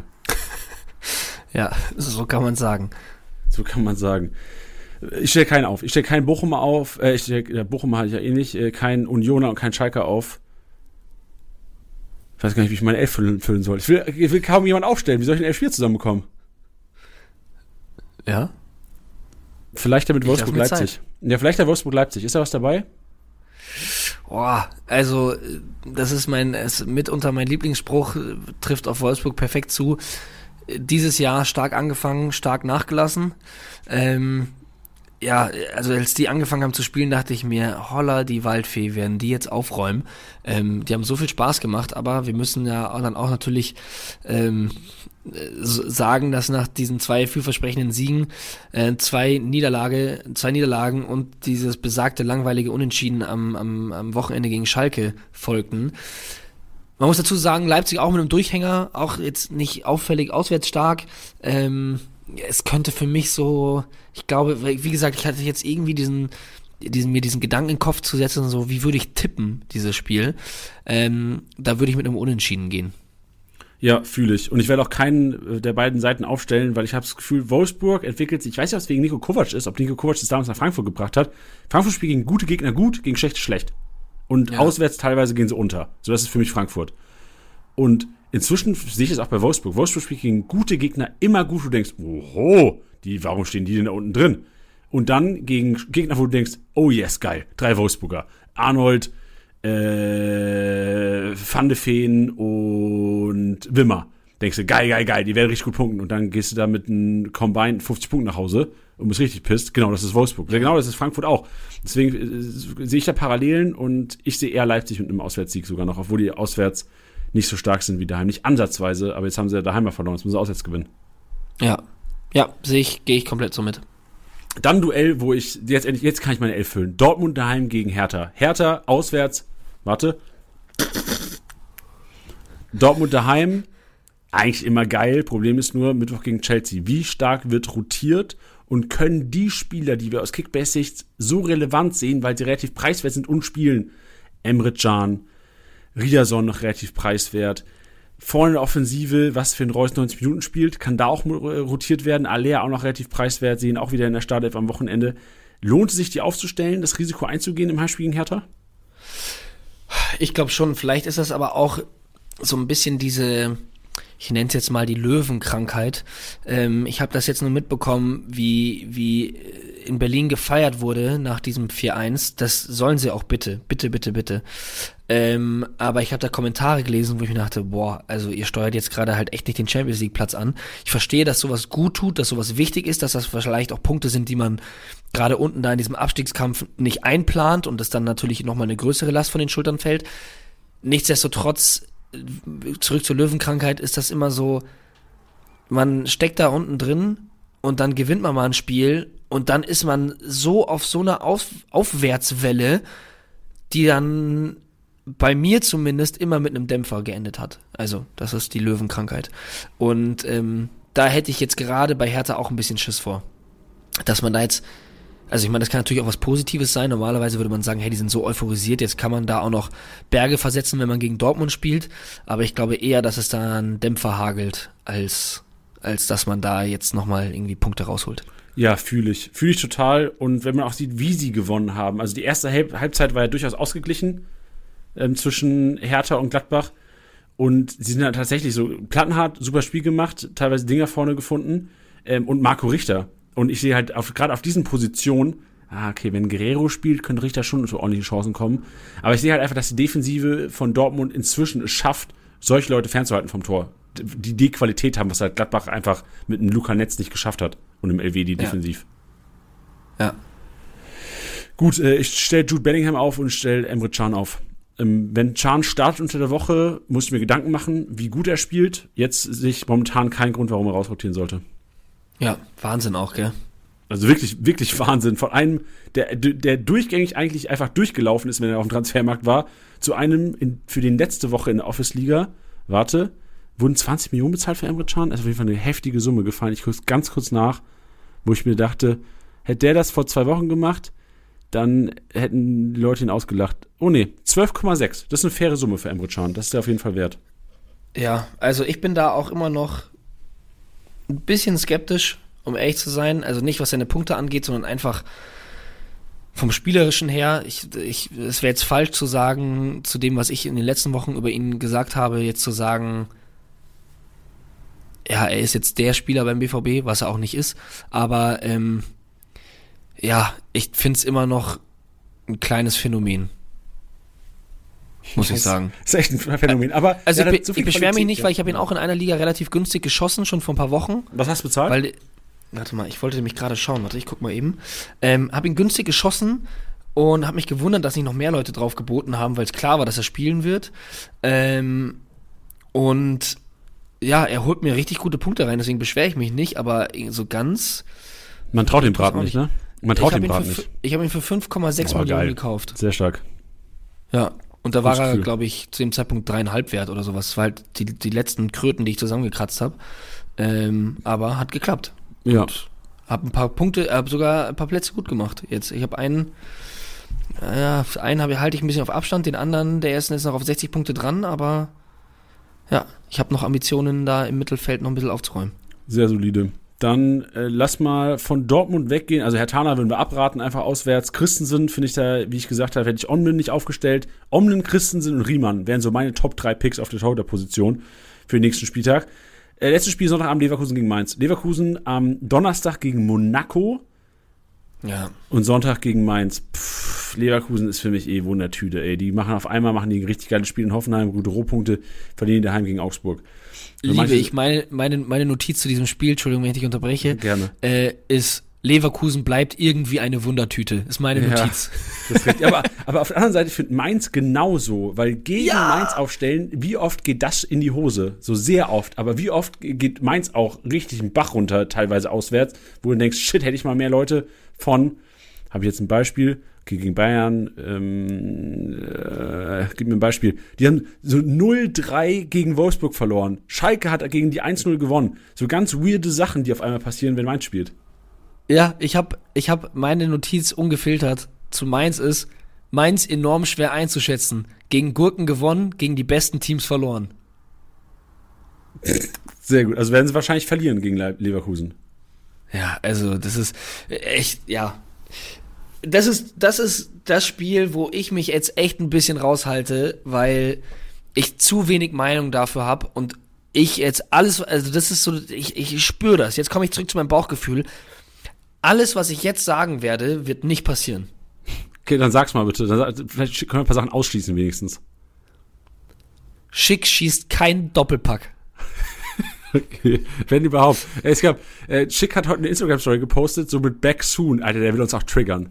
So alle Schick-Besitzer, hey, stay strong, es ist eine harte Zeit auf jeden Fall, aber so gefühlt kommen alle zwei Wochen von dem irgendeine Insta-Story und irgendein Bericht, dass der, oh, der ist bald wieder da. Und dann zwar drei Wochen später, vielleicht im Kader. Ja, ich habe schon eine kleine Party gefeiert, als äh, ein Kunku da wieder auf dem Trainingsplatz zu sehen war. Da bin Uff. ich auch heiß drauf. Der ist jetzt gegen Wolfsburg das Comeback ange angedacht bei dem, ne? Ähm, nee, ich glaube, das ist noch zu früh. Oder? Nee, Ja, ich glaube. Kaderziel Wolfsburg Genau, war angedacht. genau, das ist dann übernächste genau. Woche. Genau, ja. Nee, äh, jetzt am Wochenende, also übernächstes Spiel, nächstes Wochenende, aber unter der Woche noch kein, äh, Genau. Nee, die spielen gar nicht unter der Woche. Nächste Woche gegen City. Jetzt haben wir es. Die spielen am Wochenende gegen Wolfsburg. Da vielleicht Kaderrückkehr, Einwechslung, Ziel. Und dann Einwechslung gegen City. Kann ich mir gut vorstellen. Heimspiel gegen Jetzt City. Einwechslung, da, da gibt mir einiges. Ja. Und Patrick Schick hat übrigens nur ähm, einen Feed-Post abgesetzt in Instagram, wo steht See you soon. Wo, Alter? Gib mal mehr Infos, Digga. Sollten, mehr Spieler sollten mehr aktiv sein auf Instagram und darüber Auskunft geben, ob sie Starter spielen oder nicht. So wie Angelino, als er damals gesagt hat, er ist doch fit, warum spielt er nicht? genau. Nehmt euch ein Beispiel. Der hat es weit geschafft. Der spielt für Hoffenheim inzwischen. Ja. Gut, ähm, ich habe noch einen Platz, den ich füllen muss und äh, die, das machen wir Donnerstag, weiß ich nicht. Das ist jetzt ein, ein Panikding. Geht Loschek? Okay. Ich guck mal, Loschek hätte ich Bock aufzustellen, weil ich glaube, der Ja. startet wieder und äh, würde preislich noch reingehen. Ich guck mal, Loschek. Loschek geht rein. 9,5 Millionen. Pff, das Team sieht strong aus, Alter. Kramarisch Baumgartner, Bellingham Chan, Fürich Mafropanos, Delicht Upamecano, Omlin fiel auf die Kiste, Loschek, Ausraster, Hattrick gegen Mainz, Janni 2000 Punkte. Alright, das ist bold. Das ist bold. Und ähm, genauso bold wird die neue Kategorie sein von uns. Wir werden äh, heute, das haben wir jetzt noch gar nicht angeteasert, aber jetzt Surprise, wir haben eine neue Kategorie für euch, mit euch. Und zwar heißt die Kategorie Genau, die Frage der Woche. Schön. Kurzes Intro, knackiges Ding. Und die Frage der Woche wird sein, wer schickt die Bayern? Wir haben es heute als Cover, als Titel der Episode. Wer schickt die Bayern bedeutet eure Einschätzung zum 21. Spieltag. Welches Team wird mehr Kickbase-Punkte machen als die Bayern am Wochenende in Gladbach? Jetzt am 20. Spieltag die Bayern das Ding geholt. Die meisten Teampunkte, das einzige Team über 2000, Dortmund mit 1900 knapp dahinter. Dann die Kölner, dann die Leverkusener, dann die Hertaner. Aber wie sieht's im 21. Spieltag aus? Eure Argumente in unseren Discord-Channel. Wir haben einen eigenen, also erstmal Link in den Show Notes natürlich. Die Show Notes ist die Podcast-Beschreibung. Da findet ihr einen Link, der euch direkt auf den Discord-Channel leitet, wo es den, den Channel gibt, Frage der Woche. Findet jeder, wird fett geschrieben, Frage der Woche. Und da ist die Frage drin, wer schlägt die Bayern, Kickbase-Punkte technisch, am 21. Spieltag? Auf welche Teams geht ihr? Und gerne mal Argumente reinhauen. Wir machen einen kleinen Recap immer in dieser Kategorie. Und diese Woche fragen Tilly und ich euch, wer schlägt die Bayern? Ja, und haut mal euren Input rein. Ich finde das jetzt vor allem spannend, ähm, dass wir das dann nochmal auffassen werden, wenn es dann am Montag natürlich in die neue Episode geht. Ähm, und da, da finde ich es halt immer ganz geil. Es kann ja auch sein, dass Leute trotzdem guten Ansatz hatten, der dann vielleicht nicht hundertprozentig aufgegangen ist. Aber ja, wir wollen mal so ein bisschen sehen, was da in euch steckt, was da in euch schlummert. Dass diese Frage der Woche wird total breit gefächert sein. Also es kann auch mal sein, ähm, pff, wie, wie, welche Formation wird Bayern öfters spielen, äh, noch in, im, im Laufe dieser Saison. Also es muss auch kein, keine endgültige Frage sein, sondern ja, wie gesagt, es kann alles Mögliche sein. Kommt einfach auf den Discord, der hat grundsätzlich so viel zu bieten. Ich verstehe das manchmal, kann das vielleicht für Leute, die mit Discord noch keine Berührungspunkte hatten, vielleicht ein bisschen abschreckend wirken. Ähm, ich bin da auch immer einer, der so eine hohe Hemmschwelle hat, sich irgendwo zu registrieren, um sich dann, dann da irgendwie reinzufuchsen. Macht's einfach mal für die Frage der Woche, stöbert da mal ein bisschen rum, ja, versucht euch da mal so ein bisschen einzufinden, weil da könnt ihr richtig, richtig viel Mehrwert rausziehen. Da diskutieren so viele Kickbase-Manager und Managerinnen, also da geht's richtig ab.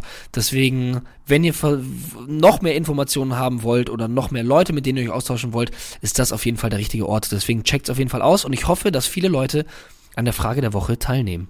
So sieht's aus. Und dann gehen wir jetzt zur nächsten Kategorie. Geil, eine Kategorie mehr. Jetzt der Einkaufswagen noch zum Abschluss des heutigen Podcasts, bevor es dann am Ende. Kurz vom MVP-Tipp hau ich da echt die Geschichte raus. Oh ja, stimmt. Ja, perfekt. Du hast schon wieder vergessen. Ja, ja, wirklich. Shit, Ich, aber es ist schön, es ist so ein bisschen. Ja, ich, ich, ich freue mich jedes Mal wieder, wenn ich mich dran erinnere. Ja, okay, sehr gut. Wir gehen rein in den Einkaufswagen. Ich- Auf geht's. Ich lehne mich zurück. Ja. Jannis Einkaufswagen.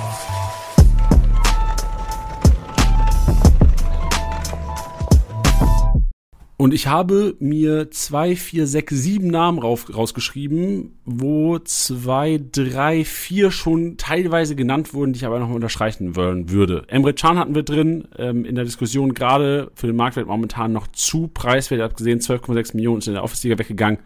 Das ist ja einfach wert. Der ist momentan 15 Millionen Spieler. Das sind alle- der Punkt so wie ein 20 Millionen Spieler gefühlt. Bute habe ich mit drin, weil er einfach auch noch im Verhältnis zu Startelf Wahrscheinlichkeit sehr hoch bei Eintracht Frankfurt zu preiswert ist für ein Heimspiel gegen äh, Werder Bremen. Flutlicht, Eintracht Frankfurt Heimspiel kannst du auch nicht unterschätzen. Da geht immer einiges. Äh, Leduni habe ich mit drin, habe ich vorhin auch schon gesagt, warum relevant. Brooks habe ich mit drin, weil ich einfach überzeugt bin, dass Hoffenheim, so Brooks, ich, das ist meine persönliche, das ist Janis Einkaufswagen egoistisch Tour, ist John Anthony Brooks reinzuzaubern. Sinkgraven habe ich mit drin, weil ich mir gut vorstellen kann, der hat jetzt überraschend gestartet, wo alle gesagt haben, das ist dieser Spieler, warum sollte der jemals nochmal Relevanz haben? Und jetzt einfach geliefert. Super starken Aufbauspiel, gibt in Kapje, also beziehungsweise in Kapje gibt Zinkgraven den Raum, den er vielleicht mal braucht, auch spielerisch. Wäre für mich so einer der Schnapper momentan auf dem Markt schlechthin. Und Soldo bei Köln habe ich mit drei gezaubert, weil äh, Hübers die fünfte gelbe Karte hat und sehr wahrscheinlich Soldo und Chabot gegen den VfB Stuttgart auflaufen werden. Und wir wissen alle, dass die Kölner IVs eigentlich immer ganz gut rohpunkten. Also so 80, 90 Punkte von einem Soldo für das Preis-Leistungsverhältnis momentan sind zu erwarten gegen den VfB. That's it. Das ist der Einkaufswagen, Tilly. Hast du noch, willst du auch mal jemanden in den Einkaufswagen reinlegen? Darfst auch mal was aussuchen, Kind. Ja, du, du, äh, du, du schmeißt mich da immer so ins kalte Wasser. das ist Ähm, Ja, vor allem, dann, dann, dann, dann will ich irgendwann auch was Geiles sagen. Ähm, nee, ich enthalte mich einfach mal. Ich würde noch, also dann mache ich sogar noch was. Robert Sko würde ich gerne noch mal reinschmeißen, weil es kann gut sein, dass der vielleicht back sein wird am Freitag und dann denkt an meine Hoffenheim-Worte. Äh, ja, und Dann stell ihn halt, dann stell ihn halt auf in der Championship. ich stelle ihn auf, wenn er in der Startelf spielt, stelle ich Robert Sko auf für hier für Loschek. Okay. Geil. Das ist mal, das ist mal eine Ansage. Gut, und Geil. jetzt, bist du bereit für die Geschichte? Ich glaube, alle Hörer wollen jetzt einfach die Geschichte hören. Danach gibt es ein Ich bin das so. MVP-Outro. Langer, langer Podcast. Obwohl Tidi heute gesagt hat, ey, wir machen kurz knackig, kurz knackig. Tut mir leid, Tidi, es eskaliert heute wieder. Ach, alles gut. Ich habe sehr viel Spaß. Die Geschichte ist auch nicht lange. Ähm, die Geschichte geht los, wo ich einfach mal sagen muss, wir sind aktiv auf TikTok seit den letzten zwei, drei Wochen. Und äh, dadurch, dass ich primär für die Plattform oder für, für den Content da ähm, zuständig bin auf TikTok, den wir da spielen, bin ich auch ab und zu in TikTok zu Hause die letzten drei, vier Wochen. Und ich weiß nicht, was mein Algorithmus los ist, aber der ist jetzt schon abgefuckt. So gefühlt, mein TikTok-Algorithmus zeigt mir Videos, die ich eigentlich, wo ich, wo ich erstaunt bin, dass ich doch Interesse dran habe. Und eines dieser Videos hat mich zu dieser Geschichte geführt. Und zwar gibt es, ich kenne diese App nicht, wo das passiert ist. Da waren vier Gesichter zu sehen, die ich auf den ersten Blick nicht kannte. Das hat sich dann in diesem Gespräch oder in diesem TikTok rausgestellt, dass äh, eine davon Arafat ist. Kennst du von, also von Bushido früher, Papa Arafat? Sagt dir wahrscheinlich auch was, oder? Selbstverständlich. Selbstverständlich. Und wahrscheinlich vielen Hörern auch. Wenn nicht, weiß nicht, Google kurz. Also mach Podcast-Pause, Google kurz, dann weißt du, wer Papa Arafat ist. Auf jeden Fall ein sehr, sehr vernetzter, gut vernetzter Mann in Deutschland. Und anscheinend hat in diesem Live-Format, wo halt jemand, der das TikTok veröffentlicht hat, jemand ein Screen-Recording gemacht hat, Papa Arafat davon erzählt, oh Gott, ich sag schon Papa Arafat. Ich, ich glaube, der ist einfach nur Arafat. Ich weiß gar nicht, wie der Vorname ist. Auf jeden Fall hat er davon erzählt, dass er früher mit Sammy Khedira äh, in Kontakt irgendwie war. Der Sammy Khedira hat irgendwie auch eingeladen in Urlaub, was weiß ich. Ähm, äh, viel erzählt. Äh, Jetzt kommt zur eigenen Geschichte. Äh, Arafat hat erzählt, dass Sammy Khedira Arafat gebeten hat, ihn mit Lena Gerke zu vernetzen, weil Sammy Khedira irgendwie bei dem Treffen mitbekommen hat, dass Arafat mit Lena Gerke irgendwie Kontakt hat. Ey, keine Ahnung wie, es ist einfach so. Und dann war es so, dass der Sammy Khedira Arafat wohl genervt hat, so, ey, kannst du mich mal vernetzen mit der, ähm, so, kannst du, so, huck mich mal ab mit der. Und dann hat Arafat Lena Gerke gefragt, so, ey, pass auf, Lena, wie sieht's aus? Kannst du ihn mal bitte auf Facebook annehmen? Das ist ja schon ein bisschen her, da war Facebook noch relevant. äh, kannst du bitte auf Facebook annehmen? Lena Gerke hat immer gesagt, nee, komm, komisch, kenne ich nicht. Und dann hat Arafat irgendwann gesagt, ja, komm, das ist der, der wird irgendwann mal bei Real Madrid zocken. Ähm, guter Fußballer, Weltstar, Nationalmannschaft, so, ey, äh, sprich doch mal mit dem, keiner was er will. Und ähm, anscheinend hat äh, das, ihr wisst ja alle, wie es geendet ist, Lena Gerke hat dann irgendwann seinen Facebook-Request wohl angenommen und sind äh, dann ja auch irgendwann Paar geworden. Und die Hauptgeschichte von Papa Arafat, ich sag schon wieder Papa Arafat, von Arafat war, dass es wohl eine Wette gab zwischen Sami Khedira und Mario Gomez, wer zuerst mit Lena Gerke sexuell interagieren kann. Ich jetzt, ich weiß nicht, welches Wort da passend ist in diesem Podcast jetzt. Ihr wisst alle, was ich meine. Sexuell interagieren. Und äh, das, das Krasse ist, äh, Mario Gomez war zum Zeitpunkt verheiratet einfach. Ich weiß nicht, ob er immer noch eine Frau hat, aber das war so die Story davon. Und ich dachte so, Digga, danke dir, TikTok-Algorithmus, der irgendwo mein Brain picken kann. So eine Geschichte will ich hören. Ja, ich wollte gerade sagen, also es sche scheint ja für dich so relevant gewesen zu sein, dass du es heute hier platzierst. Oder? Ja, aber ich dachte, ich habe die heute Morgen gesehen, dachte ich so, hey krass, das ist eine, das, das ist eine Geschichte, die jeder Fußballinteressierte entertaining findet und jeder nicht Fußballinteressierte wahrscheinlich trotzdem alright findet. Ja, ich finde, ich finde das aber auch gut. Also ich finde, wir sollten so eine neue Kategorie am Ende einführen, so die, die STSB Gerüchteküche. Oh, geil. Sehr gut. Aber da müsste ich, da müssen wir beide, glaube ich, mehr auf TikTok zu Hause sein. Ich hat, mich hat's jetzt schon heute, mich hat heute Morgen bestimmt eine Dreiviertelstunde reingezogen in diesen Algorithmus-Sumpf, wo ich eigentlich, Ja, das ist so schlimm. also, wo, schlimm. das Ich wollte nur kurz aufs Handy gucken, so, ich hätte noch mal die Augen zumachen können. Nee, bin dann in Super, in, äh, in TikTok-Sumpf nach, nach den Super Bowl Highlights heute Morgen. Ja, da muss man echt aufpassen. Ich habe deswegen die App gelöscht, tatsächlich. Oh, sehr gut. Weil ich- Auch geil, geil ich- dass wir äh, selbst aktiv sind, aber du die App gelöscht hast. Ja, so fair muss man jetzt natürlich auch sein, ähm, weil also Kickbase und TikTok, die Screentime geht auf 25 Stunden pro Tag hoch. Also das, ist, stimmt, stimmt. das ist das ist zu krass. Deswegen ähm, aus Selbstschutz gelöscht. Ja, aber wie krass ist es, weil du bist auch der Erste, mit dem ich persönlich darüber rede jetzt. Sehr persönlich auch vor den ganzen Hörern jetzt, aber wie, wie krass findest du's? Also ich bin generell, was, was Fußballthemen angeht, bin ich ja immer sehr interessiert, aber sowas finde ich irgendwie noch mal geiler, weil so kriegst du ja, also natürlich nicht keine geile Aktion, so eine Wette, aber so das, das ist doch auch, so das kriegst du ja so mal als Normalo irgendwie gar nicht mit. Ja, ja klar. Also ich meine, ähm, was man was man der App lassen muss, also äh, wie wahr die Geschichte ist, soll jetzt jeder für sich Ah, selber stimmt. Das, ich bin auch sehr leichtgläubig, deswegen gehe ich davon aus, dass alles stimmt. Sorry, vielleicht darf Nee, darf aber ich meine, es kann ist. ja auch sein, ne? Also es können ja auch sagen, 95% der Leute glauben ihm nicht und am Ende stimmt's. Also es ist natürlich entertaining, gar keine Frage. Ähm, ich finde halt bei TikTok total abgefahren, dass dieser Algorithmus so unfassbar gut funktioniert. Also als ich es noch genutzt habe, also wirklich, du hättest wahrscheinlich 20, 20 Smartphones hinlegen können, hättest durchscrollen können und du hättest meine, meine Startseite hättest du sofort erkannt. Also das ist, das ist, äh, das finde ich total abgefahren und auch ein bisschen gruselig. Macht, wenn du, wenn du TikTok öffnest, macht, wird's ein Übersteiger? Ist das erste Video wird's Übersteiger? Oder was ist meistens? Mach, jetzt mal. Du hast die App nicht mehr, ne? Shit. Nee, ich hab's, ich hab's nicht mehr, nee. Okay, ich mach jetzt einmal auf und ich sag dir, was bei mir als erstes kommt. Oh Gott, das kann jetzt auch richtig nach Ah. hinten losgehen. ESPN Super Bowl, wie Shaq O'Neal in die Kamera, äh, okay. Super Bowl Scene, wie Shaq O'Neal einfach seine Zunge raussteckt, wenn er auf dem Super Bowl, äh, auf, dem, auf, der, auf der Bildschirmfläche da oben zu sehen ist. Ja, okay. Ja, gut, ich meine, das ist jetzt natürlich auch schwierig nach so einem riesigen Event, weil das wird dann halt so krass reingespült. Das ist halt natürlich. Ja, ja. Ey, das zweite ist von Run Sport, Super Bowl. Das dritte ist, wie jemand sich den Kopf anhaut mit einem Riesensprung an die Decke, an der Decke. What the fuck?